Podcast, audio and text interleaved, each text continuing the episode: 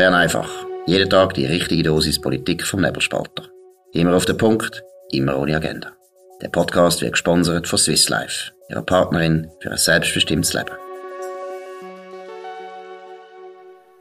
Ja, das ist die Ausgabe vom 21. April 2023. Stefan Mius und Markus Somm. Ja, die Stadt Zürich, das ist heute bekannt worden, hat einen neuen Bevölkerungsrekord. Und zwar leben heute in der Stadt Zürich 445.323 Menschen. Wie gesagt, das ist ein Rekord. In den 60er Jahren ist der letzte Rekord gewesen, wenn es mir recht ist, glaube 1963 oder 64. Seither ist eigentlich zuerst äh, die Bevölkerung von der Stadt Zürich immer zurückgegangen, zurückgegangen, zurückgegangen. Und seit den Nullerjahren hat das massiv wieder zugenommen. Und wie gesagt, Zürich ist jetzt so groß wie noch nie. Was für Zürich gilt, gilt auch für andere Städte in der Schweiz. Äh, sie wachsen, auch für andere Gemeinden. Stefan, wie lange kann das noch so weitergehen? Wachsen wir jetzt einfach Jahr für Jahr oder wie tust du die Lage beurteilen? Also mich erschlägt natürlich zuerst einmal die baren Zahlen. Als Ostschweizer St. Gallen ist man immer vor der Frage, haben wir jetzt 10 Leute unter 80'000 oder 10 Leute über 80'000? Das sind so seit 20 Jahren die gleichen Fragen. An mehr denkt man gar nicht. Und die, die was hast du gesagt, die 400'000er Zahlen, die beeindrucken mich schon ein bisschen. 445, also fast 450'000 also, jetzt, ja. Richtig, halbe Million. Äh, es dunkelt mir so ein bisschen eine blöde Zahl, weil du bist nicht wirklich eine Weltmetropole, du bist aber irgendwie einfach zu groß für die Schweiz. Es ist so ein, so ein Twitter-Ding. Und ich, wenn ich bei dir muss auf, muss auf Zürich, wieder auf muss, dann äh, habe ich schon einen, einen persönlichen dichten Stress. Aber die Frage ist ja gar nicht immer so die, die exakte Zahl von dir, sondern die Frage ist ja, wie gehst du damit um? Und ich von der Außenperspektive sehe so ein komisches Miteinander zwischen permanent wachsen und gleichzeitig probieren, die Stadt lahmzulegen. Also so wie zu einer geschützten Wehrstätte zu machen, zu einer Friedhofsruhe entwickeln es scheint mir so ein bisschen wie äh, die Instrumente fehlen, um mit dem Zuwachs umzugehen.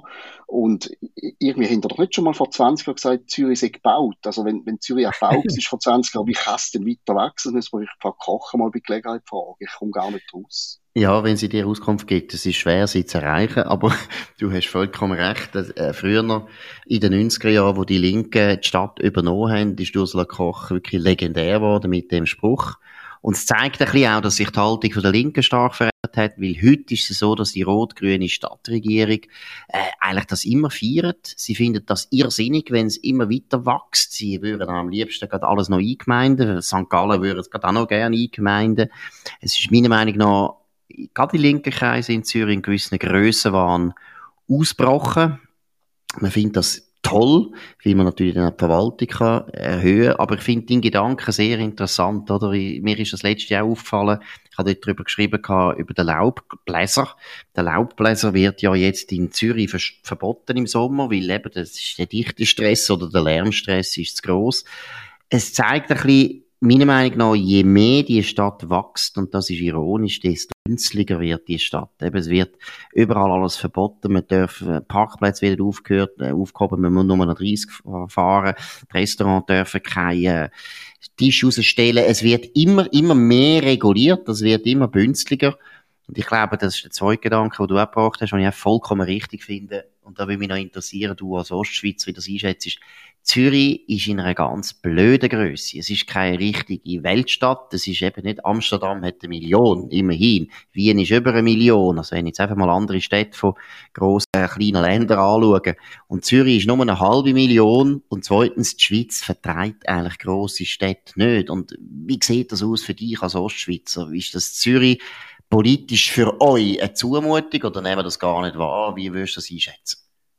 Also ich muss zuerst noch zum Laubbläser zurückkommen. Ich begreife gar nicht, dass gerade linksprägte Städte Probleme mit Laubbläsern haben, weil Laubbläser tun ja einfach das Problem nicht lösen, sondern das Problem von einem Ort ins, an einen anderen Ort verschieben. Und das tut mir eigentlich recht spezifisch für linke Politik. Die müssen Laubbläser eigentlich lieben, aber das nur eine Nebenbemerkung. Ähm, ja. Uns Ostschweizer macht Zürich in dem Sinn ja nicht eine Angst. Äh, aber jetzt, wenn ich mich probiere reinzuversetzen in Zürich, wenn du jetzt sagst Amsterdam, Wien und so weiter, die Städte haben irgendwo eine klare Strategie. Das sind ja auch Touristenanziehungspunkte äh, und die haben sich dem auch ein Stück weit unterworfen und alles ja auch darauf ausgerichtet. Aber einfach wachsen ohne gleichzeitige Strategie, was machen wir daraus? Das tut mir einfach nicht nicht sehr gescheit. Und Zürich, also ich habe jetzt ich habe lange zu Appenzell gewohnt, ich habe manchmal das Gefühl, ich habe mehr, Touristen als Zürich. Äh, das ist von dort her irgendwie, dunkelt mir jetzt nicht, dass es Reiseziel Nummer eins ist rund um die Welt. Also man, man wächst, aber man wird eben gleich nicht so zu einem Schmelztiegel in einem charmanten Sinn, wie es Wien und Amsterdam sind. Es ist, gelingt irgendwie nicht so, das überzubringen und da ist man so ein bisschen in einer, in einer komischen Zwischen, Station aus meiner Sicht. Und wie findest du es politisch, oder? Ich meine, äh, meiner Meinung nach ist eben eigentlich der Kanton Zürich, wo jetzt bald 1,5 Millionen Einwohner hat, ungesund gross geworden für, für die Schweiz, weil wir sind einfach eigentlich schon Erzföderalisten und der Witz ist immer ein bisschen dass, dass Bern, Zürich, die Watt, sogar der Aargau, auch der Kanton St. Gallen, dass die alle nicht so wahnsinnig unterschiedlich groß sind und das hat natürlich eben so ein bisschen gesundes Gleichgewicht ermöglicht. Ich finde jetzt ist das Gleichgewicht eindeutig gestört mit dem unglaublichen Wachstum von Zürich. Ist das etwas, wo, die, wo dir Sorgen macht oder findest du, ja, das ist einfach der Lauf der Zeit? es ist sicher nicht gesund. Es hat ja mal ein Heftchen in der Schweiz vor langer Zeit, Facts, und die haben auf der Titelseite gehabt, Zürich nervt.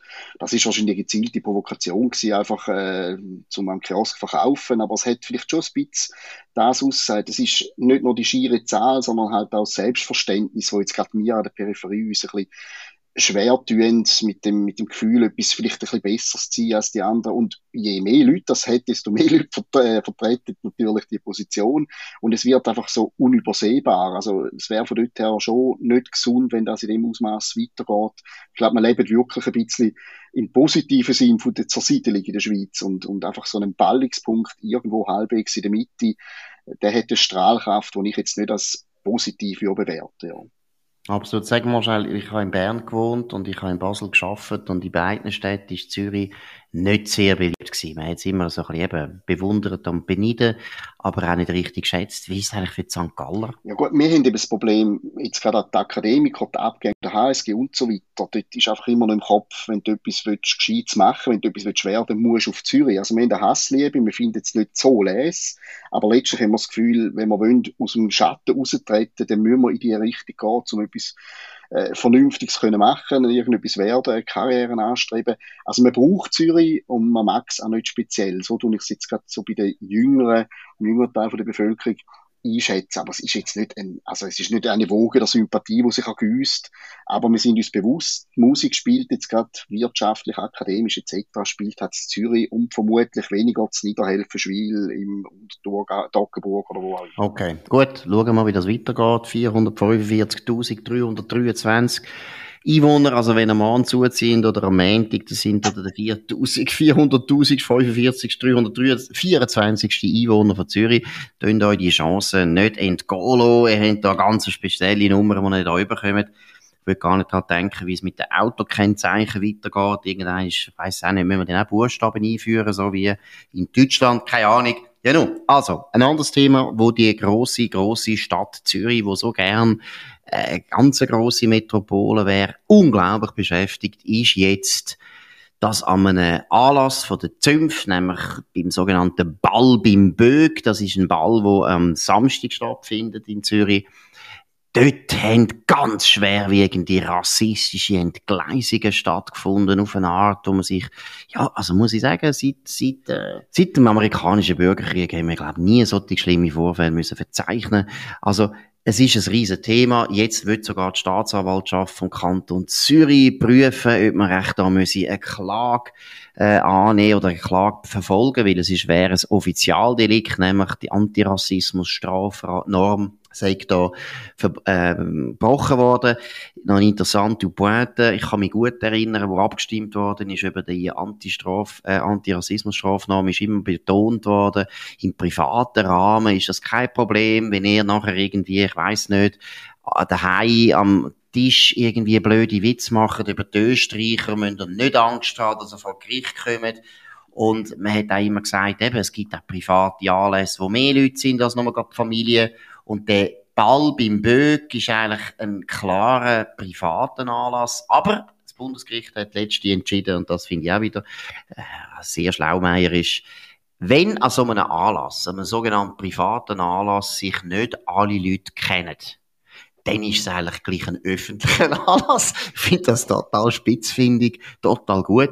Das könnte dazu führen, dass jetzt die armen Siechen, die da rumgelaufen sind, völlig geschmacklos und dumm kann sein, weiß es nicht, Nein, ich, das ist jetzt nicht mein Witz, aber der Punkt ist ja nicht, ob man einen Witz gut findet oder nicht, sondern der Punkt ist, ob man überhaupt noch darf Witz ausprobieren. Stefan, wie ist deine Sicht auf die schwerwiegende Entgleisung? Gut, ich muss vorausschicken, das mit den Zünft und den Bögen, das ist jetzt definitiv etwas, was wir außerhalb von Zürich nie werden verstehen, aber wir lernen es jedem Tierchen sein Pläsierchen.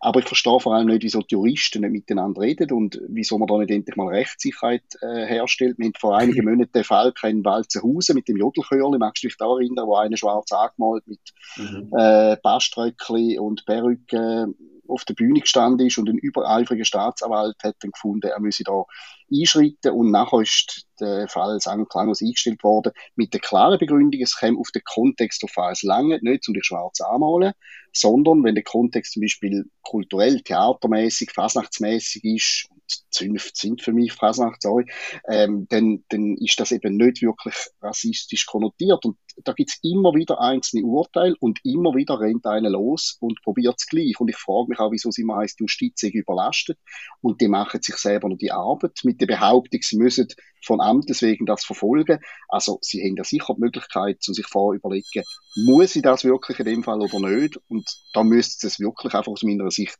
nicht und könnten sich anderen wichtigen Fällen widmen. Absolut, das ist das eine. Und das andere ist jetzt einfach mal ganz grundsätzlich, oder? Auch Blackfacing ist ja auch so aus meiner Sicht ein herbeizwungener Rassismusvorwurf, stammt aus Amerika, hat eigentlich mit unserer Geschichte und mit uns nicht so wahnsinnig viel zu tun. Und Entschuldigung, es gehört eben zu der Fasnacht oder eben auch zu der Zäuft, dass man sich verkleidet. Das ist ein bisschen der Witz. Die Leute säckeln da um, wie, als wären sie noch im 18. Jahrhundert oder als wären sie Metzger, obwohl sie ja Bankier sind. Äh, es gibt eine Zunft, das ist zum Campbell, die ziehen immer mit der Kamel und wie Beduinen durch, durch die Stadt. Also, es gehört dazu, dass man sich ab und zu verkleidet und man darf sich, glaube ich, auch mal als Afrikaner ausgehen, ohne dass schon mal unterstellt wird, dass man findet, ja, Afrikaner sind grundsätzlich schlechte Menschen. Das eine. Aber das andere Problem, ich weiss nicht, wie du das, du machst ja auch durchaus eine Komödie oder Comedy, wie man das modernerweise sagt. Ich meine, man darf sich doch auch lustig machen über Minderheiten. Warum gibt es Minderheiten, wo man darf, äh, eben Witz machen? Man zum Beispiel über, ähm, ich auch nicht, über Christen kann man jederzeit heutzutage Witz machen. Alles, was man will, ist ja, Minderheit, Minderheit, ist ja mittlerweile auch eine Minderheit. Man kann auch über Mehrheiten Witz machen und es passiert nichts. Aber es gibt ganz bestimmte Minderheiten, wo man gar nichts mehr darf sagen, wo man auch nicht mehr, man darf nicht einmal mehr sagen, wie sie heißen. Schon dann ist das Problem. Stefan, was ist deine Einschätzung? Das ist etwas, was übrigens auch oft Menschen mit Beeinträchtigung sagen. Wenn er über mich keinen Witz macht, dann schließt er mich aus. Dann nehmen er mich als schutzbedürftige Minderheit wahr, wo gar nicht Teil der Gesellschaft ist.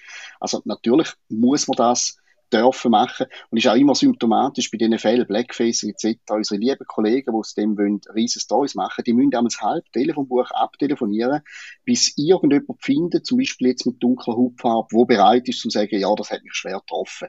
Die Leute sind in der Regel nicht davon getroffen, die schauen dem Lächeln zu oder ignorieren und finden, was soll's. Es sind ja gar nicht die Betroffenen von dieser Minderheit, die sich aufregen. Die musst du wirklich dann suchen und dann findest du vielleicht irgendeine Jodlerin mit kenianischen Wurzeln, die sich irgendwie beleidigt fühlt. Aber du musst die suchen. Die Empörung kommt von den von den Leuten, die gezahlt werden für die Empörung, also von den Fachstellen gegen Rassismus etc., die sind meistens sehr, sehr weiss, die Leute dort. Und die werden dafür gezahlt, dass sie aus dem Mucken Elefant machen und die findest du eben. Genau, und Journalisten natürlich auch, die haben wissen genau, dass sie mit dem können eine Geschichte machen können, wo irgendwie ihre Freundin oder ihren Freund interessant findet. Heute vielleicht noch ein wichtiges Detail, das auch noch bekannt worden ist, der Mann, wo das Video geleakt hat. Das ist der DJ an dieser Veranstaltung. Äh, Im Tagesanzeiger wird er als Schill Meier bezeichnet, das ist aber nicht sein richtiger Name. Und er ist eben so schockiert gewesen, dass er das hat müssen filmen. Wobei interessant ist, er sagt, ja, was ihn wirklich triggert hat, ist gewesen, dass eine Bemerkung gemacht worden ist, wahrscheinlich abfällig, über non-binäre Leute und er ist selber mit einer non-binären Person äh, liiert und deshalb, das ist für ihn ganz schlimm gewesen, deshalb hätte er das müssen machen. Und es zeigt einfach, dass meiner Meinung nach eben die Leute eine Art von Weltbild entwickeln entwickelt, wo einfach ein Mickey Maus Weltbild ist. Es ist einfach so, dass Menschen ab und zu sich über andere Menschen lustig machen. Und einmal ist es geschmacklos, einmal ist es gemein, einmal ist es ja, vielleicht auch birrenweich. Und das wird aber immer wieder passieren. Das ist die naive Vorstellung, dass man in dem, dass man den Leuten verbietet, dass man Witz macht über Minderheiten, über Non-Binäre, über Schwule, über Indianer, über Schweizer, über Österreicher, dass dann die Haltung zu diesen Menschen, wo man sich lustig macht, sich völlig verändert. Und das ist einfach nicht der Fall. Es ist ein ganzes naives Mickey Maus Weltbild, wo man natürlich, wie du richtig sagst, auch gern skandalisiert, weil man so auch Jobs kann schaffen. Es ist eine Art Arbeitsplatzgarantie für eben genau die Diversity-Fachstellen, die wir überall haben, aber mittlerweile auch für Journalisten. Gut, schauen wir, wie das weitergeht, ob es da zu einer Klage kommt. Meine, meine Vermutung ist, nein, es passiert nichts, weil die Staatsanwaltschaft hat wahrscheinlich jetzt auch eine Anfrage bekommen von einem Journalist und hat natürlich irgendetwas müssen sagen. Und dann sagt man immer, wir prüfen das. Das würde ich auch sagen als Staatsanwaltschaft. Ich glaube nicht, dass das zu etwas führt. Gut, wir haben als letztes Thema da geht es um das SRG. Das ist unser sogenannter, wie soll man sagen, öffentlich-rechtlicher äh, Medienanbieter in der Schweiz. Ist der grösste, sehr gross, wird zahlt von uns Gebührenzahler, und zwar von allen, ob sie jetzt äh, das SRG nutzen oder nicht. Da hat der Dominik Freusi, unser Bundeshauschef, äh, vor einer Woche eine absolute Hammergeschichte gemacht. Er hat nämlich äh, mal einfach erwähnt, wie viele Journalisten grundsätzlich von der Bundesanwalt, äh, Bundesanwaltschaft, von der Bundesverwaltung äh, Mandate bekommen, wo irgendwie Referat halten oder moderieren oder äh, auch sogar ein Medientraining anbieten und so weiter. Und da ist halt auch herausgekommen, dass die meisten Journalisten, die im Genuss von solchen Mandaten kommen, teilweise nicht schlecht bezahlt, also bis zu 10.000 Franken, dass die alle die Journalisten oder fast alle bei der SRG tätig sind. Und das macht es natürlich meiner Sicht viel, viel heikler, weil wie gesagt, es ist ein öffentlich-rechtlicher Rundfunk und Fernsehen oder Radio und Fernsehen und von dem her schon ähm, eine gewisse Staatsnähe natürlich vorhanden. Stefan, wie beurteilst du das? Dürfen, dürfen Journalisten solche Mandate annehmen? Ich rede jetzt auch für durchaus Journalisten wie mehr, die in der Privatwirtschaft tätig sind. Oder ist das genau ein spezieller Fall? Also, mich stören eigentlich zwei Sachen. Zum einen, wir reden ja jetzt nicht davon, dass irgendein CVC-Moderator beim Landfrauenchörli äh, Kandersteg den nächsten Titel angesagt hat, sondern es geht ja zum Teil auch wirklich um alles, wo Energiestrategie vorgestellt wird, wo auf der politischen Agenda hoch oben steht und wo dann eben auch in der Tagesschau oder bei CVC ähm, sollte kontrovers diskutiert werden. Das ist schon mal ein Spannungsfeld. Und das Zweite ist, ob es dürfen oder nicht, ist ja die eine Frage. Aber gibt denn so etwas nicht mehr wie eine Eigenverantwortung und so eine Selbstzurückhaltung, dass man sich einfach sagt, Entschuldigung, ich verdiene jetzt nicht so grausam schlecht bei der SRG. Ich habe ziemlich umfassende Jobsicherheit. Ich brauche jetzt die 5 oder 10.000 Franken obendrauf eigentlich nicht. Es ist nicht so, dass die Leute sich mühsam mühen, nur ein Zubrot verdienen. Die können, glaube ich, gut leben vom Lohn. Und deswegen hat ganz sicher eine spezielle Situation und muss noch viel vorsichtiger sein wenn ich das mache, dann klopfe ich schnell an bei den Auftraggebern, die ich habe, bei diesen Zeitungen und sage, besteht für euch irgendein äh, Interessenproblem, wenn ich das mache? Bei der SRG sollte sich meiner Meinung nach eigentlich ziemlich von Anfang an einfach verbieten, weg dieser Nähe zum Staat. Und ich finde, du hast recht, oder? Es geht auch um Eigenverantwortung. Äh, die SRG, wie gesagt, haben wirklich eine höhere Jobsicherheit und auch gute Sozialleistungen. Ich kann es beurteilen. Meine Frau schafft auch bei der SRG da sollte eigentlich eben der Common Sense von jedem Journalist eigentlich dem auch selber sagen, du, das kannst du jetzt gerade noch machen oder da tu ich eigentlich meine Unabhängigkeit äh, kontaminieren. Also wenn ein 10 von 10 Moderator wie der Arthur Honecker eben Veranstaltungen moderiert vom, vom UWEC und dann äh, kurz vorher oder paar Monate vorher, ich weiß jetzt nicht mehr genau, hat Simonetta Sommaruga damals Vorsteherin vom UWEC interviewt. Das ist ein Problem. Langfristig ist das immer ein Problem, weil das natürlich dazu führt, dass die Leute, die so viel Geld zahlen, eigentlich natürlich erwartet, man sagt dann immer, faire Berichterstattung, aber sie erwarten natürlich eine wohlwollende Berichterstattung. Jetzt gibt es viele Leute, die natürlich dann sagen, gerade wenn wir das sagen, das Nebelspalter, ja, ja, ihr arbeitet ja auch mit Unternehmen zusammen. Und es gibt dann sicher auch Unternehmen, die euch mal einladen zu einem Referat oder zu einer Moderation und vielleicht verdienen da auch noch etwas und so und dann sind ihr auch unabhängig. Ich glaube, das ist ein fundamentaler Unterschied, ob man für den Staat Staat etwas macht oder für ein einzelnes Unternehmen. Da muss ich wirklich stark betonen, weil der Unterschied ist, der Staat hat ein Monopol, ja, nicht zuletzt auch ein Gewaltmonopol, aber er ist einer der wichtigsten politischen Akteure in dem Land. Man kann gar keinen Journalismus treiben, ohne dass der Staat das Thema ist. Das gibt's nicht. Wenn ich aber beim Malergeschäft Rüdisäule in Anden ein Referat halte und dafür eine Flasche Wein bekomme, dann bin ich schon befangen. Ich werde nie kritisch schreiben über das Malergeschäft in Anden, aber es passiert auch nicht so häufig, dass ich muss über das Malergeschäft äh, schreiben. Jetzt mache ich blöde Witze, sagen die Leute, nein, es wäre auch bei der UBS so. Selbst bei einer UBS muss ich nicht wahnsinnig viel darüber schreiben. Von dem her, auch dort wäre es nie der gleiche Fall, wie wenn ich für irgendein Bundesamt oder irgend für ein Departement oder noch schlimmer eben für einen Bundesrat ein Medientraining würde machen oder eine Moderation an seinem Geburtstag, ich weiß es nicht. Es ist eine andere Sache. Wie siehst du das, Stefan? Es geht nur schon um die Wahrnehmung. So, sogar wenn die Leute ihren Job absolut anstrengend machen, das heißt, sie haben ein bezahltes Mandat in einem Bundesamt und hauen dann wirklich in einer knallharten Interview das gleiche Bundesamt einen Monat später vor Kamera in die Pfanne. Das kann ja sein, dass das sogar so ist, aber die Wahrnehmung der Leute wird einfach leicht gestört, nur schon darum, weil die ja figurieren, wie der Dominik Feusi geschrieben hat, auf einer auf einer Liste, auf einer Webseite von einem externen Anbieter, wo so Speaker, Referenten quasi vermitteln. Die, die, ihren Kopf ist dort drauf, ihr Name ist drauf. Also sie sind wie zum Kauf bereit. Sie sind in einem Warenkorb von einer Webseite. Und das ist ein ganz schlechtes Signal, wenn du sagst, äh, ein SAG-Journalist ist im Warenkorb, den kannst du anheuern. Und natürlich kann er sagen, nein, das und das mache ich nicht, das ist ein Interessenskonflikt, ich tue den Auftrag nicht annehmen, aber grundsätzlich steht er im Angebot bereit. Und das finde ich schon recht wüst, ohne dass sogar noch irgendetwas passiert. Es hat einfach mit der Wahrnehmung zu tun, wir zahlen Gebühren, wir gehen von absoluter Unabhängigkeit und Objektivität aus und da tust du einfach Zweifel sehen, sobald du dich anbietest für Dritte. Das sollte einfach nicht sein. Absolut. Gut. Wir kommen zum letzten Thema. Ein Thema, das ich heute beim Memo besprochen habe. Nämlich das Phänomen, dass linke Frauen, oh nein, falsch gesagt, junge Frauen sind eher auf der linken Seite als junge Männer. Und vor allem sehen sich immer mehr junge Frauen auf der linken Seite. Es ist eine Entwicklung, die sich sehr stark äh, akzentuiert hat in den letzten paar Jahren.